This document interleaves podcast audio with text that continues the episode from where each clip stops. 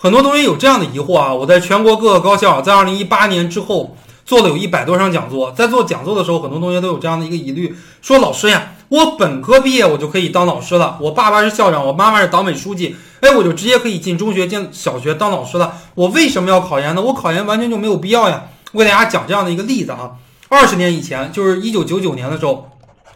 我们读这个导学班的时候是二零一九年啊，二十年以前，一九九九年的时候，大学第一年开始扩招。那个时候，大学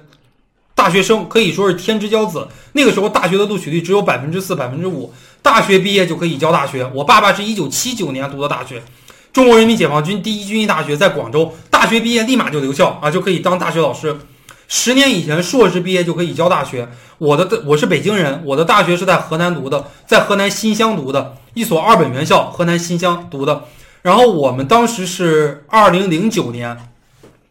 河南新乡还有一所学校叫河南师大，啊，叫如果是河南的考生，你们肯定知道叫河师大。当时全部都是河师大毕业的硕士生到我们这个学校去当本科的老师。所以说，十年以前只要是硕士毕业还可以进大学啊，还可以教大学。现在博士毕业进一个大学竞争都非常非常的大，进二幺九八五博士毕业肯定是百分之百进不去的，你只能进一个非二幺非九八五大学。二十年以前，因为我们没有扩招，一九九九年的时候。高考没有扩招，二十年以前高中毕业就可以教中学，或者说可以教小学；十年以前大学毕业就可以教中小学，特别的容易。我记得我本科学英语的，我是二零零九年入学的，那个时候我们的这个大学辅导员就说：“哎呀，你们赶紧毕业吧，咱们英语的孩子，咱们英语的这个现在就业多好呀，以后百分之百都能进中小学。”结果我们二零一三年毕业的时候，好个屁呀！当时那个就业特别特别的差，那个形势。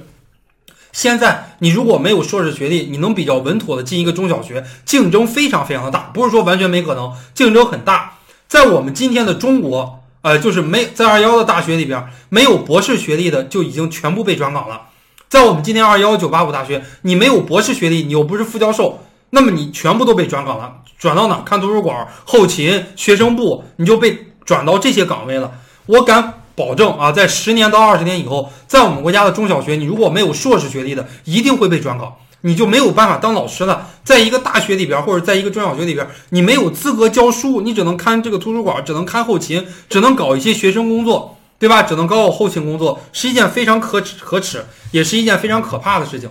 好，这是我们给大家说到的这个为什么。一定要考研啊，因为考研以后是一个中小学的标配，就像考博一样啊，以后是大学老师的标配一样。